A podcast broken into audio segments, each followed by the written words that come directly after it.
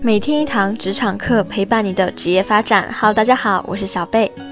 今天是和你进行从小白到精英的职场成长之路系列分享的第四十四天。每天分析一个职场问题，和你一起成长。今天让我们一起来探讨一下，在商务招待时应该怎么点菜。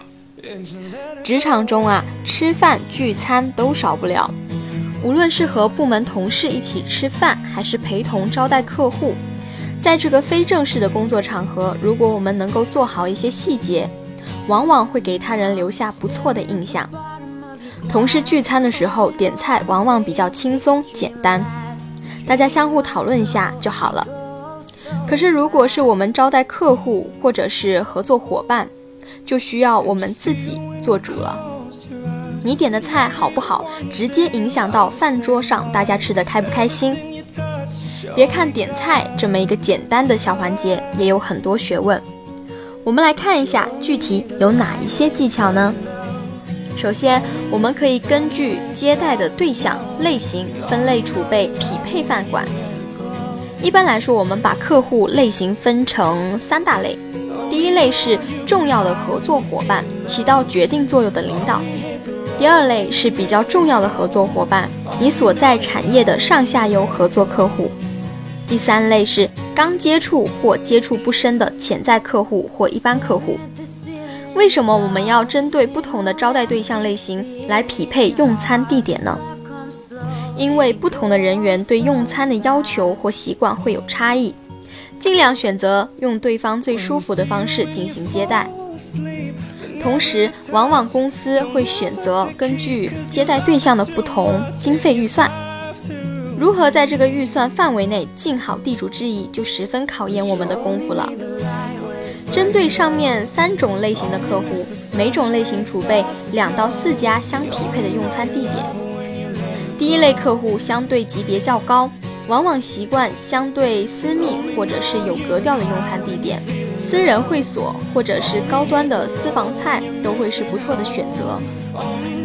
第二类客户建议选择所在地比较知名的饭店，例如酒楼、酒店的餐厅等等，这些地方菜品也比较齐全，点菜的选择空间会比较大一些。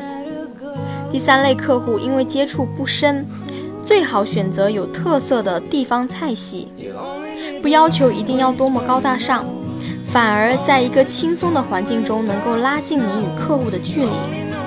例如口碑较好的本地菜、粤菜、川菜等等。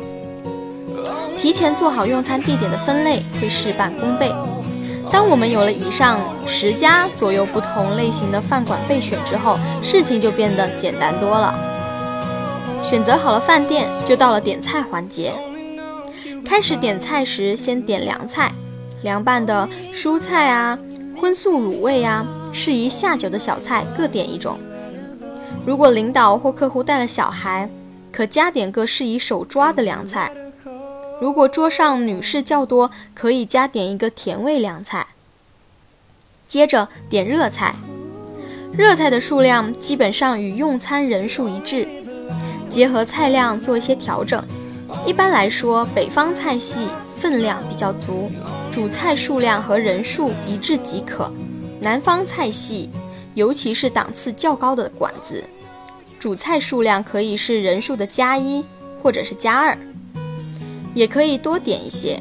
毕竟是宴请客人，最好是能吃的剩下一些。热菜的原则是既有红肉也有白肉，并且要有蔬菜和汤水，还可以加味菜，也就是一人一小份的那种。主食尽量选择平常吃的少的、有特色的。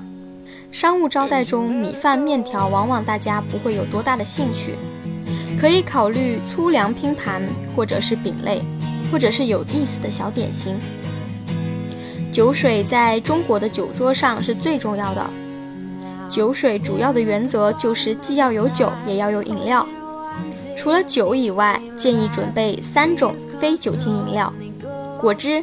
碳酸饮料和酸奶。前面讲了在商务招待场合的点菜方式，那接下来我们来一个实际的情景案例，看一下具体我们可以怎么操作。假设啊，一次招待中，我们及客户双方各三个人，男女平衡，共六人为例，给大家一个参考方案。先了解对方有无忌口，千万不要在这上面犯错，不要点对方忌口的食物。一点凉菜，凉拌蔬菜一份，卤味荤素各一份，适合下酒的小食花生或毛豆一份。二热菜，水产，一条鱼或一只龙虾或一份海虾，除非客户是南方人，请不要点河虾。大肉菜，视口味而定，一般北方人喜欢红肉。一般点牛排、羊排之类的，南方人则可以点整只的鸡或鸭。小肉菜和大肉菜互补，如果大肉菜是白肉，则小肉菜是红肉，反之亦然。这种小肉菜一般是荤素皆有，以荤为主的那种。蔬菜至少两份，可以搭配一份绿叶菜和一份非绿叶菜。让色彩看起来丰富一些。味菜视客户重要的程度和提供的预算，海参、鲍翅、燕窝这些就看情况点吧。汤菜，汤的口味建议根据对方的习惯来。比如说，对方习惯清淡的饮食，那么就点比较清淡的汤菜，主要是给我们照顾周围的客人用的，帮周围人盛一碗汤。印象分刷刷就上去了。三酒水，因为人少，因此可以只备两种非酒精的饮料：果汁和碳酸饮料。酒类根据对方的习惯选择是喝红酒、白酒还是啤酒等等。四主食，最后点一份有特色的主食。点好菜之后，剩下的就看你怎么制造、引导。餐桌的氛围了，在这里呢就不展开讨论了。最后最后，别忘了结账，在饭局接近尾声的时候，不经意的出去结账。以上就是今天小贝和你分享的内容了。点菜虽然是我们经常做的一个动作，但在特定的场合下，也要给我们多一些思考。希望大家以后有类似场合时，都能给对方留下印象的发挥。你也可以关注一下我们的微信公众号。每天一堂职场课，里面还有更多的职场干货在等着你。我是小贝，我们下期节目再见。